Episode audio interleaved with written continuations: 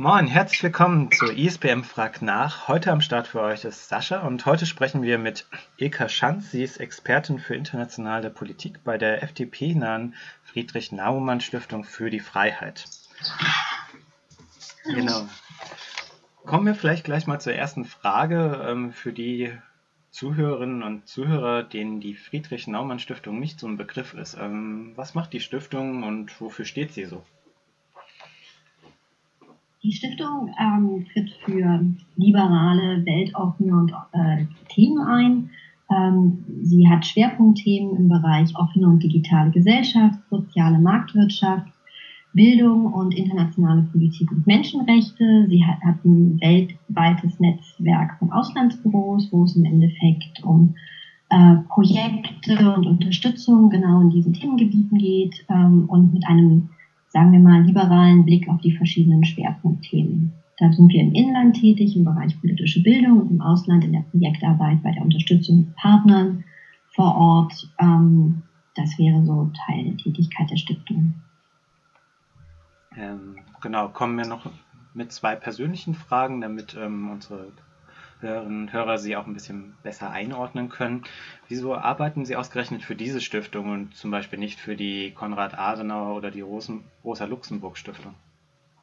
Ähm, das liegt einfach ganz klar mit meinem, mit meinem persönlichen ähm, quasi politischen Verständnis, meinem politischen Ansatz an. Ich habe einfach eine liberale Grundhaltung ähm, in, mit, mit Sicht auf politische Themen das hat sich relativ früh rauskristallisiert, irgendwie schon irgendwie Ende der Schulzeit. Dann guckt man sich die verschiedenen, ähm, ja, sagen wir mal, politischen Strömungen, Geisteshaltungen an.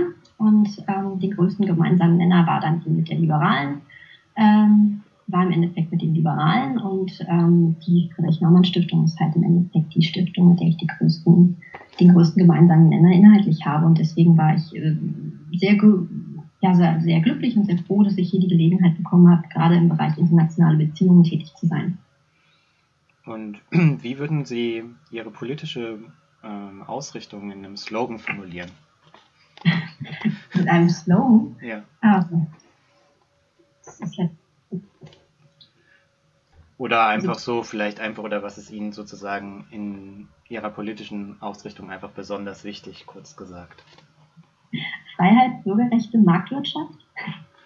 Das wäre jetzt so ein Dreiklang. Ähm, also ich, mir liegen sehr stark klar alle Fragen der Außen- und Sicherheitspolitik am Herzen, weil das mein Fachgebiet ist. Gleichzeitig ähm, habe ich auch ein starkes Auge auf Themen äh, im Bereich Bürgerrechte, offene Gesellschaft, Freiheitsrechte, ähm, Datenschutz, Überwachungsfragen, ähm, das sind halt auch Themengebiete, die jetzt auch, die ich halt auch im internationalen Kontext beobachte, ähm, wenn es jetzt im Endeffekt darum geht, im liberalen Spektrum, was für mich im Endeffekt so persönlich auch Kernthemen sind. Mhm. Gut. Dann kommen wir zu Europas Zukunft. Wie würden Sie den aktuellen Zustand Europas beschreiben? also Europa befindet sich aus meiner Sicht momentan sowohl in einer Vertrauenskrise, das ist, glaube ich, jedem äh, nach dem Jahr 2016 klar, und auch gleichzeitig in einer Handlungskrise. Das, das, hat, das zeigt sich in, in, verschiedenen Bereichen, insbesondere in der Migrationspolitik, wo man im Endeffekt immer noch um einen gemeinsamen Ansatz ringt. Ähm, und ich glaube, es ist, Europa muss im Endeffekt diese Handlungs- und Vertrauenskrise überwinden. Und ich glaube, dass 2017 da einfach das eines der entscheidenden Jahre sein wird, einfach vor dem Hintergrund, ähm, es stehen ganz essentielle äh, Wahlen an, also ganz wesentliche Wahlen mit, mit einmal mit den Niederlanden, jetzt im März, dann im Mai mit Frankreich und dann im Herbst mit der Bundestagswahl. Und gerade Wahlen in äh, Frankreich und Deutschland, die, sagen wir mal, es gibt ja dieses deutsch-französische Tandem und das, da ist es halt einfach wichtig, dass ähm, da halt auch im Endeffekt da die Herzkammer des, des europäischen Projekts pro-europäisch bleibt und ähm, deswegen äh, wird sehr viel auch von diesen Fragen abhängen und ich bin von dem Ausgang dieser Wahlen und ich glaube, dass ähm, gegen Ende des Jahres wir im Endeffekt sehen können, ähm, ob im Endeffekt Europa näher an der Chance ist, diese Handlungs- und Vertrauenskrise zu überwinden. Benötigt die EU eine Reform ihrer Institutionen und wenn ja, wie könnte die Ihrer Meinung nach aussehen? Ähm, die Frage ist, Ihrer Institutionen, jetzt ihres, des Parlaments, der Kommission, ähm, wollen Sie das noch kurz spezifizieren? Also das, das ja, genau, also in diese Richtung halt. Ähm, also es gibt ja viele, einige Leute, die sagen, dass das eigentlich alles zu kompliziert ist und auch zu ähnlich klingt. Ähm, und deshalb die Frage, ähm, reicht es, dass man diese Institutionen, die bisher vorhanden sind, einfach reformiert? Oder sollte man Ihrer Ansicht nach vielleicht sogar ähm, eines der, der drei Institutionen abschaffen oder ganz, es ganz neu aufbauen? Wie ist da Ihre Haltung dazu? Achso, okay. Dann, also äh, aus meiner Sicht ähm, geht es einfach darum, also die ähm, Kommission könnte, und das ist im Vertrag von Lissabon auch schon vorgesehen, verkleinert werden. Es ist relativ schwierig, irgendwie mit 28 Mitgliedstaaten und auch noch mit vielleicht äh, 27 Mitgliedstaaten, wenn der Brexit dann realisiert ist, ähm, im Endeffekt jedem einzelnen Kommissar ein, ein adäquates und auch ausreichendes Handlungsfeld zu geben. Ähm, deswegen bin ich der Ansicht, dass man im Endeffekt den ersten Schritt gehen könnte, auch unterhalb der Vertragsänderungen mit Blick auf die Kommission, dass man sie verkleinert äh, um ein Drittel. Das ist bereits im Vertrag von Lissabon vorgesehen. Ähm, davon ist man dann vor ein, zwei, vor mehreren Jahren wieder abgerückt. Und ähm, ich bin der Ansicht, dass man das irgendwie jetzt nicht irgendwie, sondern dass man das angehen sollte, dass das für die Kommission eine wesentliche ähm, Reform wäre, um sie handlungsfähiger zu machen. Und das ist auch etwas, was man im Endeffekt, wie gesagt, unterhalb der Vertragsänderung angehen könnte und damit halt auch leichter. Ähm, was beim Europäischen Parlament bin ich der Ansicht, dass man das stärken müsste. Ganz entscheidende Debatten, man hat bei der Datenschutzgrundverordnung gesehen, ähm, werden halt auch im, im, Parlament durchgeführt und werden angestoßen. Und deswegen bin ich der Ansicht, dass man dem Parlament beispielsweise ein Initiativrecht für Gesetzesvorhaben geben sollte ähm, und insgesamt das Europäische Parlament in seiner Position stärkt. Das ist halt auch mit Blick, dass man im Endeffekt in die, in die Zukunft der Europäischen Union geht, dass es im Endeffekt ein, ein gestärktes Parlament gibt. Ähm, gleichzeitig sollte auch der Trilog zwischen Parlament und ähm, äh, Europäischer Kommission und Europäischem Rat transparenter werden ähm, den es da gibt. Das sind Sachen, die man halt auch, damit die äh, Bürger und die NGOs und die, die, Institu ähm, die nationalen Institutionen im Endeffekt einen besseren Einblick gewinnen können, wie Beratungsprozesse und Abstimmungsprozesse ähm, vor, voranschreiten und wie sie im Endeffekt stattfinden. Das ist eine Frage der Transparenz, mehr Demokratie zu wagen innerhalb der Institutionen. Ähm, das wäre noch ein wesentlicher Punkt. Ähm, ich glaube, und ansonsten äh, müsste, muss man halt einfach darüber nachdenken, dass man den Rat halt zu einer entscheidenden zweiten, also dass man, dass man im Endeffekt äh, den Rat zu einer zweiten Kammer ausbaut.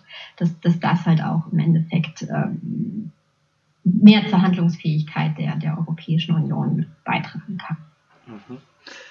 Dann noch eine Nachfrage. Ähm, wenn Sie die Kommission verkleinern wollen würden, wäre, oder das Argument ist ja dafür, dass dies wieder so groß gemacht wurde, dass halt jedes Land ähm, einen Sitz auch hat.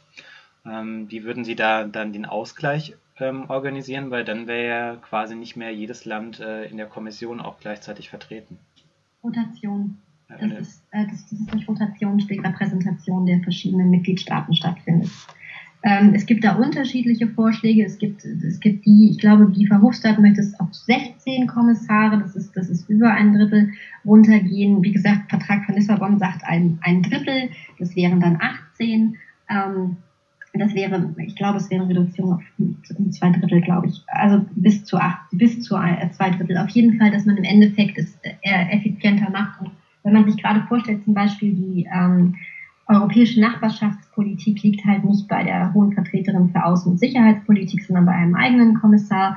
Das sind halt Sachen, wo man im Endeffekt Themen zusammenführen könnte und Politikfelder zusammenführen könnte, um im Endeffekt ähm, auch stärkere Handlungsfähigkeit äh, herzustellen, weil es, es macht einfach Sinn, dass zum Beispiel die Verhandlungen mit, Euro, mit äh, der europäischen Nachbarschaftspolitik, die im Endeffekt im europäischen der Sicherheitsumfeld der Europäischen Union sind, halt bei der hohen Vertreterin beispielsweise. Das, das jetzt einfach als konkretes Beispiel. Mhm. Ähm, wie denken Sie darüber hinaus, könnten die Entscheidungsprozesse innerhalb der EU beschleunigt werden?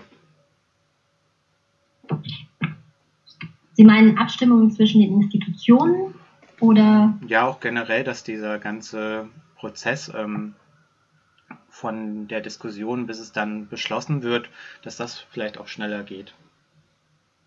Also wie gesagt, ich glaube einmal, dass es wichtig ist, den, die, die Ab, den, den Trilog zwischen Europäischem Parlament, Kommission und Rat transparenter zu machen und gleichzeitig dadurch, dass das transparent gemacht wird, ähm, auch eine frühere Gewährleistung der Einbindung, also eine frühere Einbindung der ähm, europäischen äh, Mitgliedstaaten zu gewährleisten und der nationalen Parlamente. Ich glaube, das kann einen großen äh, Beitrag leisten. Gleichzeitig können halt, wie gesagt, auch die verschiedenen staatlichen und nichtstaatlichen Akteure besser eingebunden werden. Ähm, ich glaube, das ist ein Teil der Beschleunigung, der, der möglich ist, mhm. aus meiner Sicht. Ähm, sollte es eine Wahlrechtsreform für das EU-Parlament geben? Und wenn ja, wie könnte die aussehen? Also Hintergrund der Frage ist halt, ähm, dass ja regelmäßig bei den Wahlen fürs Europäische Parlament ähm, auch Länder mit ja wirklich äh, Wahlbeteiligungen aufwarten, die halt ähm, schon nicht mehr nahe der Repräsentativität sind. Letztes äh, Mal als negatives Beispiel Slowenien mit unter 20 Prozent. Ähm, wie ist da Ihre Meinung dazu? Ich glaube, das ist was, was man ins Auge fassen muss, mittelfristig bis langfristig. Ich würde jetzt nicht als einen der, der ersten Schritte quasi äh, im Rahmen der Reformschritte ansehen. Äh, man muss sich irgendwann Gedanken darüber machen, äh, inwieweit das, das quasi reformiert werden soll, aber es wäre jetzt quasi nicht auf meiner obersten Prioritätenliste. Mhm. Ähm, eine weitere Sache ist die, gerade in Bezug auf die Vertrauenskrise, ähm, mhm. ist die Zusammensetzung. Ähm, also jetzt für den Bundestag zum Beispiel sind ja 80 Prozent der Parlamentarier ähm, akademisch gebildet. Ja. Und ähm, gerade Menschen auch mit einem geringeren Bildungsabschluss gehen ja auch seltener wählen. Ähm, denken Sie, da könnte man irgendwie etwas noch verändern, damit das Parlament auch ein Stück weit repräsentativer ist im Sinne von der Bevölkerung? Sie meinen, dass das äh, verschiedene Bevölkerungsgruppen aufgestellt werden oder ähm, einfach nochmal Ja, genau. Also, das, also haben Sie da irgendwie einen Ansatz oder finden Sie, dass es momentan so gut ist? Ähm, weil es gibt, ist ja, sage ich mal, gerade im Bundestag ist es ja, also da gibt es ja die Daten ja. sehr offensichtlich. Ähm, genau.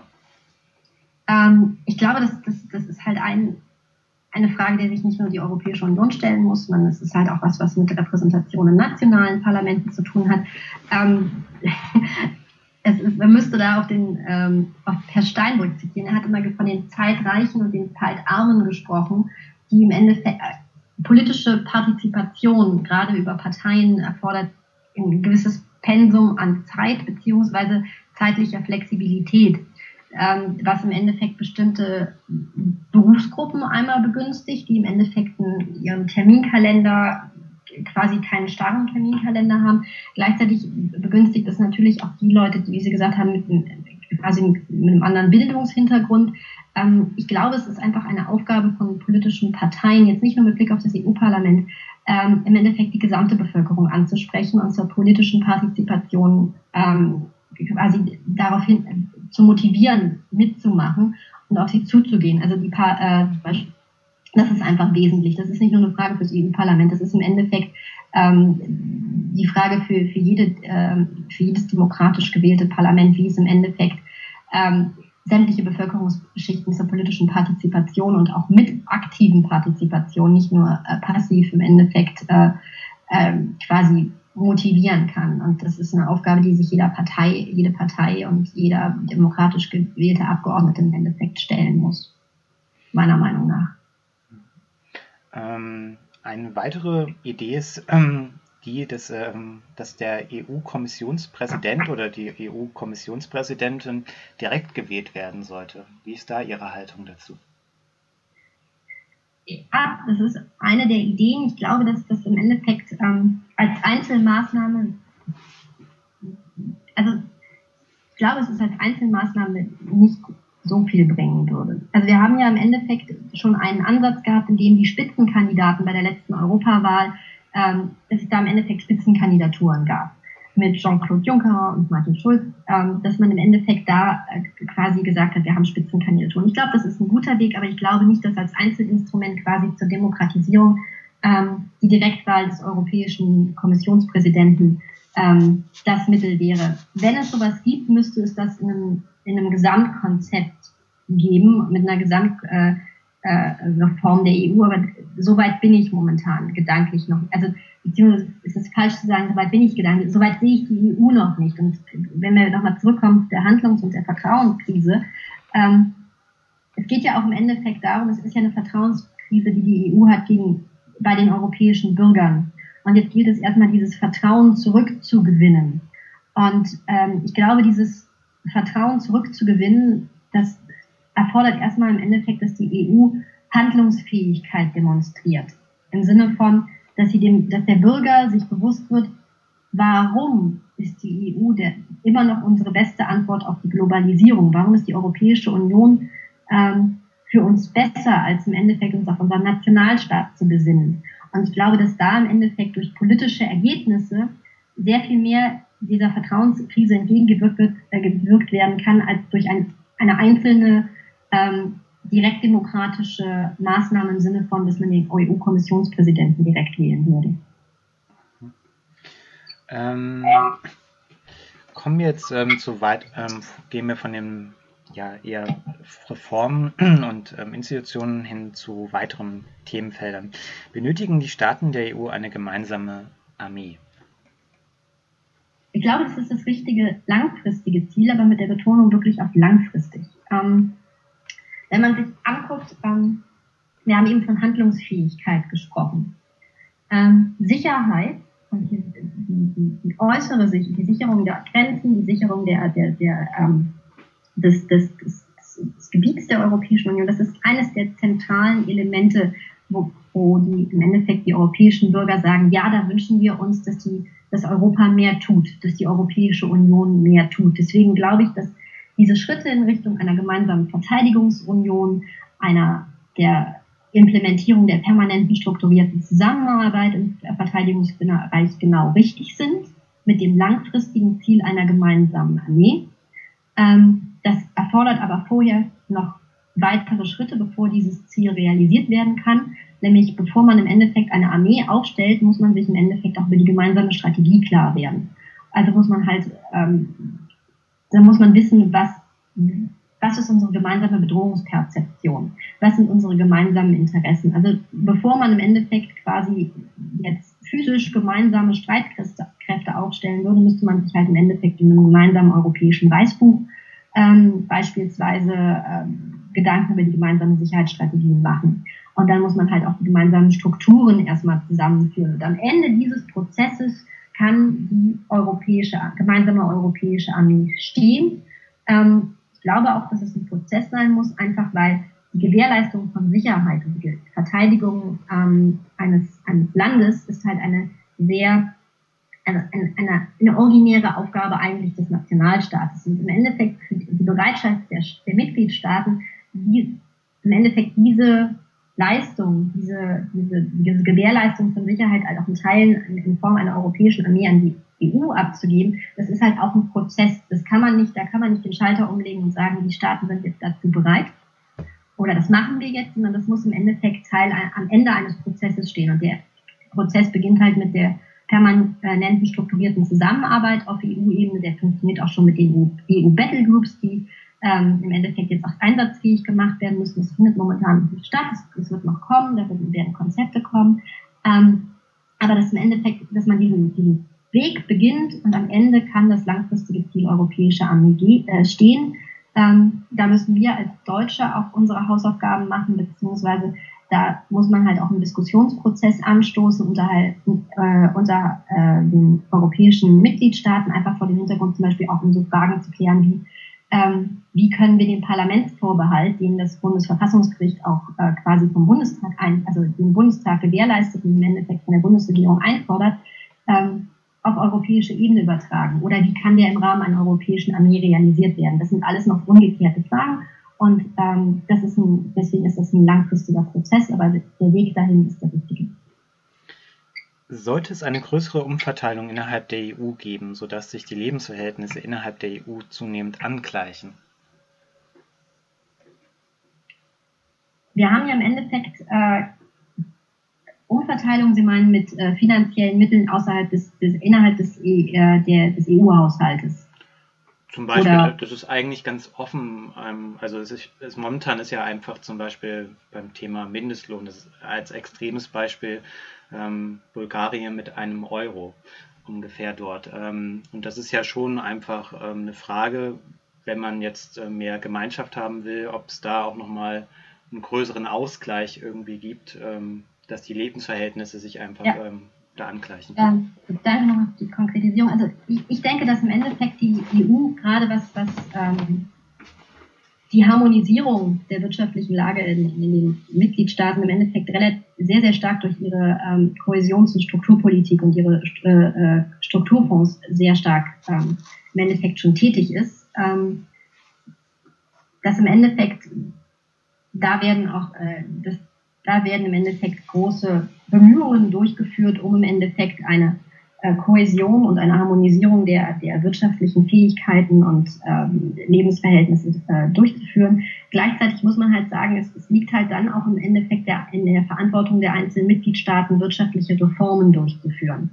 Ähm, die beste Struktur- und Kohäsionspolitik nutzt nichts, wenn im Endeffekt ähm, die, die, die einzelnen Staaten im Endeffekt ihren nationalen Strukturreformprozessen nicht mitgehen. Also dementsprechend äh, glaube ich, dass die ähm, EU da im Endeffekt momentan ähm, ausreichend Maßnahmen implementiert hat. Ich würde mir wünschen, wenn die beispielsweise die Struktur- und Kohäsionspolitik ähm, stärker auf ihren Erfolg äh, im Endeffekt überprüft werden würde und ähm, dass man im Ende, und dann auch auf Zukunftsbereiche, also das gerade was Digitalisierung angeht, das ist im Endeffekt weg von, von, von quasi diese Landwirtschaftsfragen, sondern dass man halt auch ein bisschen in die Zukunftsfelder gehen würde. Aber äh, grundsätzlich glaube ich, dass da ausreichend gemacht wird, dass aber im Endeffekt die Aufgabe, dass die, die Nationalstaaten ihre Hausaufgaben machen müssen in ihrer Wirtschafts- und Strukturpolitik. Ähm, auch in diese Richtung geht ähm, auch die Frage, ähm, was ist Ihre Meinung zur Vergemeinschaftung von Schulden der europäischen Staaten? Würde ich ablehnen. Ist ja auch, glaube ich, wenn ich das jetzt, äh, muss jetzt von, kann es spontan sagen, aber bin ich richtig im Hinterkopf, ich bin kein Experte für, den, für die Werte. Äh, ich bin der Ansicht, dass es, dass es ja auch im Vertrag so nicht vorgesehen ist und ähm, ich würde es auch nicht, ähm, ich würde es auch ablehnen. Mhm. Ähm, genau.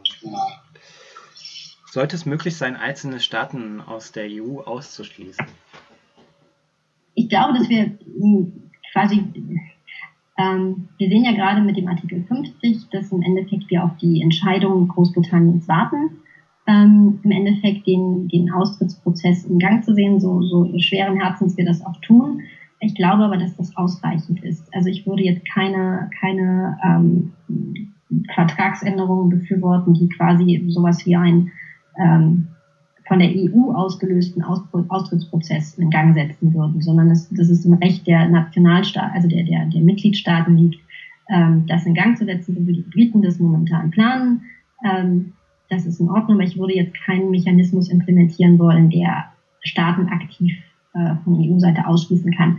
Ähm, grundsätzlich aber, wenn es darum geht, um, um die Werte der EU und die Einhaltung der Werte und, der, und die Umsetzung der Werte, ist es halt wichtig, gerade ähm, dass das halt die EU halt auch im Endeffekt wirklich tätig wird und ähm, anmahnt, wenn es Verletzungen ähm, bei den europäischen Werten in einzelnen Mitgliedstaaten gibt, wenn es um Rechtsstaatlichkeit, Demokrat, äh, um demokratische Werte geht und um Freiheitsrechte.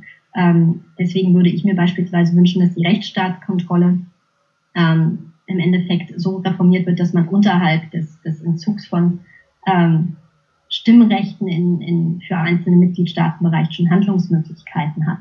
Ähm, dass man da frühzeitig im Endeffekt, äh, sagen wir mal, signalisieren kann, dass man mit dem, mit dem, mit dem Trend in einem Mitgliedstaat nicht ähm, einverstanden ist oder dass man da akute Bedenken hat und das im Widerspruch zu europäischen Werten sehen will. Also eine Reform der Rechtsstaatskontrolle, ähm, die im Endeffekt äh, niedrig, niedrigschwelligere Sanktionen möglich macht. Was sollte die EU tun, damit eine breitere Bevölkerung erkennt und versteht, welche Vorzüge die EU hat? Das ist das, was ich eben schon vorhin, also was ich eben schon angesprochen hatte. Ähm, es geht um das Zeigen der Handlungsfähigkeit. Also ähm, wenn man sagt, die EU ist unsere beste Antwort auf die Globalisierung, und das ist sie einfach. Und man sieht es im Endeffekt im Prozess der Globalisierung. Ähm, Probleme immer transnationaler, immer komplexer und immer vernetzter werden. Und ähm, Staaten wie China, Indien aufstrebende Nationen sind. Und dann geht es einfach darum, dass man, dass, Europa einfach eine größere Stimme und größere Handlungsfähigkeit hat, ähm, gemeinsam. Ähm, das ist auch was, was, glaube ich, die Briten, auch wenn sie sich jetzt auch gar nicht vorstellen können, feststellen werden, dass sie halt mehr Gehör haben werden innerhalb eines europäischen Kontextes ähm, und die EU halt als Gemeinschaft. Und ähm, um das zu zeigen, muss die EU sich meiner Meinung nach darauf konzentrieren, ähm, auf die Felder, wo sie wirklich die besseren Ergebnisse liefern kann als ein Nationalstaat oder als ein einzelner Staat. Ähm, dazu gehören Außen- und Sicherheitspolitik, dazu gehört aber auch die, die Wirtschaftspolitik, ähm, dazu gehört im Endeffekt die Gewährleistung von Rechtsstaatlichkeit, also beziehungsweise das, das, die Rückbindung an die gemeinsamen Werte.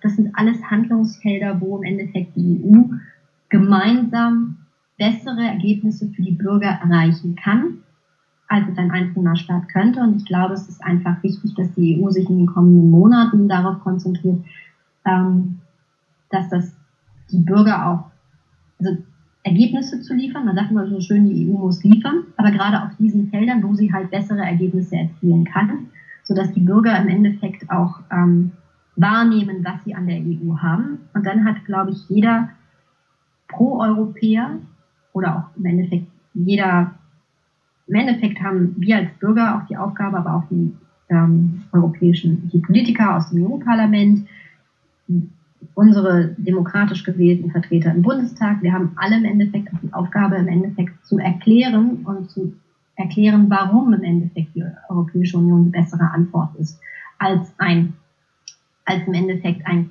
Konzert der einzelnen kleinen Staaten oder größeren Staaten in Europa. Warum ist im Endeffekt die Europäische Union unsere beste Antwort? Und ich glaube, das müssen wir einfach erklären und das müssen, muss im Endeffekt auch ähm, müssen die politisch Verantwortlichen erklären, den Bürgern gegenüber, weil ähm, man sieht, die Probleme werden immer komplexer und ich glaube, dadurch, dass, dadurch sind sie halt auch einfach schwerer zu begreifen, gerade auch zu, zu, zu verstehen. Und dementsprechend muss man sie halt wirklich erklären, weil das, was momentan Populisten tun, ist einfache Antworten geben. Aber einfache Antworten, die in größten Teilen halt falsch sind oder am Ende des Tages falsch sein werden, weil sie halt einfach zu einfach sind. Nur das Geben von einfachen Antworten ist halt einfach. Und ähm, das kann auch leicht überzeugen und deswegen ist es die Aufgabe, ähm, A, der EU Ergebnisse zu liefern und dann für die politisch Verantwortlichen diese Ergebnisse auch wirklich besser zu kom kommunizieren, dass, die, dass es quasi bei den Bürgern auch ankommt.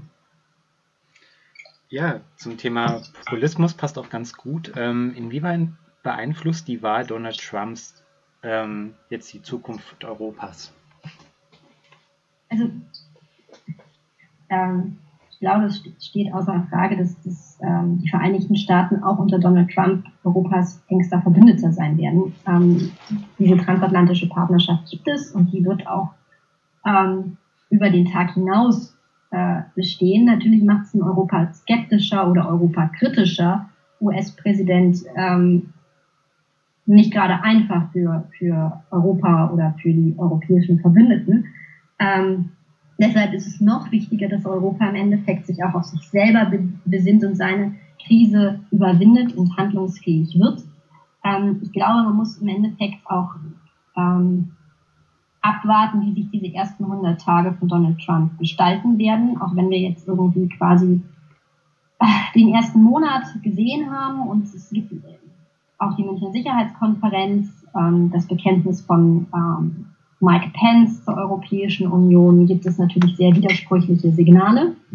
Und eines davon ist natürlich der Europä europakritische Botschafter, der in der Diskussion ist mit Ted Malloch, der im Endeffekt gesagt hat, er hätte, ich glaube, er hat gesagt, er hat die Sowjetunion abgewickelt, das können wir mit der EU auch machen. Ähm, das sind natürlich keine guten Signale. Ähm, und es gibt, das sieht man ja auch, äh, gerade die populistischen Parteien in Europa fühlen sich durch die Wahl Donald Trumps bestärkt. Ob das jetzt so ist oder nicht, äh, sei dahingestellt, aber das ist deren Wahrnehmung. Ähm, ja, und deswegen glaube ich, dass es im Endeffekt wichtig ist, dass Europa, und das kommt jetzt dem, was ich eben gesagt habe, einfach nochmal ganz deutlich, also gerade die proeuropäischen Parteien kommunizieren, warum im Endeffekt Europa ähm, wichtig ist und warum es im Endeffekt besser ist und warum protektionistische Tendenzen im Endeffekt nicht die Antwort sind, sondern dass sie kurzsichtig sind und dass im Endeffekt ähm, nicht alles Negative, was man mit der Globalisierung verbindet, im Endeffekt auf Europa. Also Europa darf keine Projektionsfläche für Globalisierungsängste werden.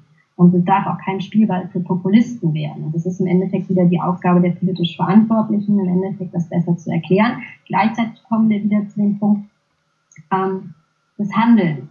Und dann ist es halt auch, dass man ähm, sieht, dass Donald Trump hat ja etwas angesprochen. Also es ist ja nicht nur, dass es der Populismus oder nicht nur Donald Trump, aber ich glaube, in Donald Trump hat es sich im Endeffekt sehr stark fokussiert die Tendenz, die es, die es denn über die gesamten, ähm, Entschuldigung, da war gerade mhm. ähm, ich glaube, es hat sich sehr stark, ähm, in ihm kann man sehen, dass er was angesprochen hat in den Menschen. Und da gibt es halt im Endeffekt, das ist halt in der Diskussion, was macht man mit den Menschen, die sich von der Globalisierung abgehängt fühlen oder es auch sind. Es ist in Teilen ist es äh, quasi, sind die Grenzen da fließend, ob man ein Abgehängter der Globalisierung tatsächlich ist oder ob man sich so fühlt. Ähm, dass man diesen Menschen auch Antworten gibt. Und das ist etwas, was Europa tun muss. Wir müssen im Endeffekt den Menschen für die Zukunft Antworten geben. Und ähm, das müssen wir gerade denen geben, die im Endeffekt sich eben nicht, nicht im Endeffekt Begeisterung in Begeisterungsstürme aus, ausbrechen über Fortschrittsthemen wie Digitalisierung, wie im Endeffekt ähm, grenzenlose Mobilität, Arbeitsmigration, ähm, Automatisierung, ähm, all solche Dinge, die, die mögen bei manchen Menschen ganz groß und auch gerade bei Liberalen ähm, große Zustimmung treffen, aber sie, ma sie, machen anderen Menschen auch Angst. Und gerade diesen Menschen muss man halt im Endeffekt ähm, Antworten geben, Angebote machen und im Endeffekt auch zeigen, dass, dass, dass Europa diese Antwort sein kann, diese Angebote machen kann. Das ist ein Teil der europäischen Politik, die auf uns zukommt. Und in Bezug auf Donald Trump, ähm, wie gesagt, man, man würde sich einen europafreundlicheren US-Präsidenten wünschen und ich glaube, Europa hat die Chance, Donald Trump davon zu überzeugen, dass vielleicht seine Kritik gar nicht so berechtigt ist. Gut, dann würde ich abschließend ähm, noch gerne von Ihnen wissen, was Ihnen Hoffnung macht, dass es Europa in einem Jahr besser geht als heute.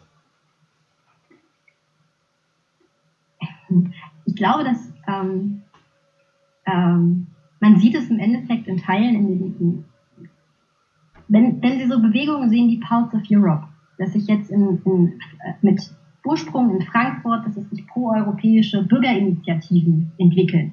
Das ist das eine, wo ich sagen würde, das ist das inspiriert Hoffnung, einfach vor dem Hintergrund, ähm, dass, es, dass es Bewegungen sind, Bürgerbewegungen, die im Endeffekt für das europäische Projekt eintreten.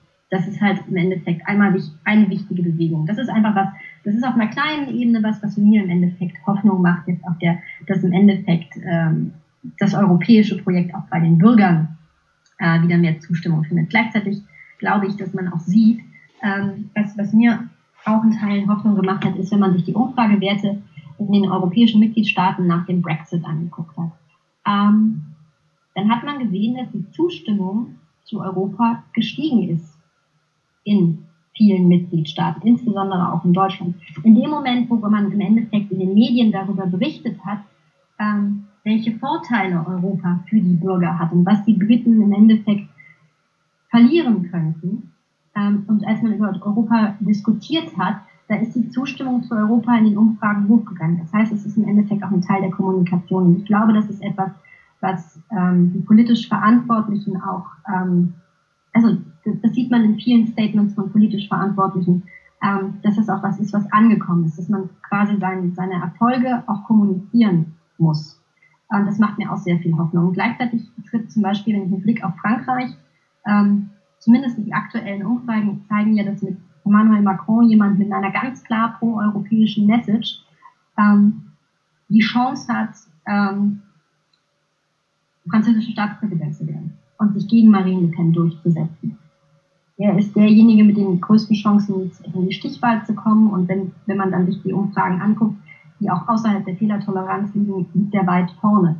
Was natürlich auch ein sehr, sehr gutes Signal ist, wäre für Europa, wenn es denn bekommen würde. Gleichzeitig äh, macht mir Hoffnung, dass im Endeffekt ähm, die äh, Wildersche Partei vor der Freiheit momentan in den Umfragen beginnt leicht zu sinken. Es ist immer noch knapp, aber momentan, ich glaube, die letzten die BWD, die ähm, liberale Partei von Mark lag, lag vorn. Das heißt, es, momentan sieht es so aus, als wenn man im Endeffekt, als wenn nicht zu einem Erstarken der Populisten kommen würde. Das sieht man auch, wenn man sich die Umfragewerte toi toi toi ähm, der, der AfD anguckt. Und wir haben ja mit, mit ja, dass, dass, dass da im Endeffekt ist nicht, dass es wieder runter, dass die Umfragewerte wieder runtergehen und dass die Message nicht weiter verfängt.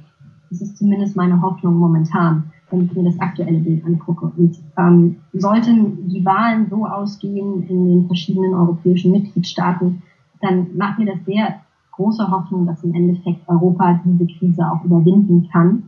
Ähm, und auch gleichzeitig macht mir die Hoffnung, wenn ich die Zukunftsdiskussionen ähm, im Europäischen Parlament, äh, die letzt, ich glaube letzte, vorletzte Woche stattgefunden haben mit den verschiedenen Berichten von Giefer Hofstadt, von Emma Bruck, die waren alle sehr zukunftsorientiert. Man kann in den Nuancen das eine oder das andere befürworten, aber es waren Zukunftsvisionen für die Europäische Union.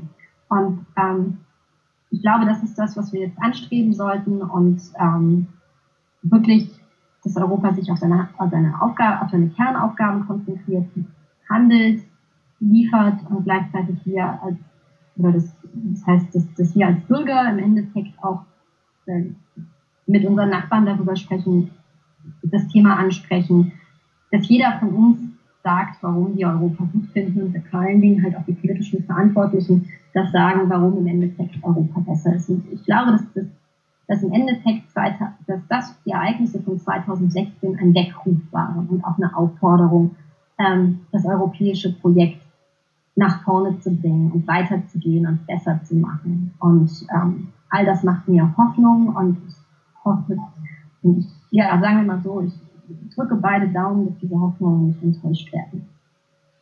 Ja, dann vielen Dank für Ihre Zeit und ähm, das war's dann für heute. Vielen Dank, dass ihr uns heute zugehört habt. Ähm, ganz wichtig, folgt uns bei Instagram, da kriegt ihr immer auch noch mehr Informationen als auf den anderen Kanälen. Und in diesem Sinne, informiert euch weiter über Europa und bis zum nächsten Mal und euch eine gute Zeit. Tschüss. Tschüss.